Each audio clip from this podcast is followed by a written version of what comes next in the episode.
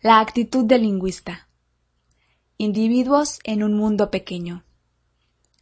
Canadá es un ejemplo interesante de un país donde las culturas se mezclan y surge una nueva identidad.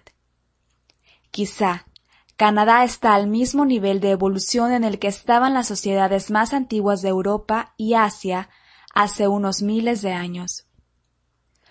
Durante los últimos 50 años, Canadá ha absorbido muchas personas diferentes que hoy están unidas por su idioma en común, ya sea el inglés o el francés.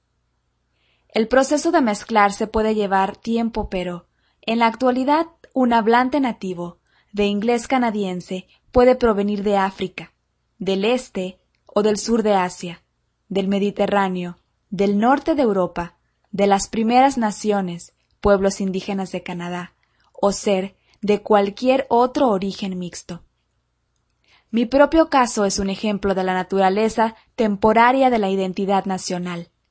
Mis padres nacieron en una comunidad judía de habla germana, en el imperio austrohúngaro, en una zona que luego sería Checoslovaquia y más tarde la República Checa. Mis padres se mudaron a Suecia en el año 1939.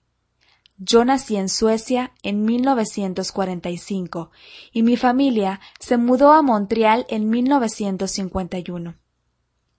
Mi identidad nacional es canadiense, específicamente canadiense-inglés. Sin embargo, según los diferentes factores históricos que escapan a mi control, podría haber sido austriaco, checo, sueco, israelí o quebequense de habla francesa. A pesar de la velocidad de la globalización, las identidades nacionales o regionales no están desapareciendo, y de hecho hasta pueden fortalecerse. Sin embargo, en la actualidad tenemos la libertad de elegir nuestra identidad. Todos somos seres humanos individuales. Podemos compartir diferentes identidades y comprender distintas culturas. Tenemos el sello de nuestra cultura nativa, pero solo se trata de un accidente histórico. No puede limitarnos.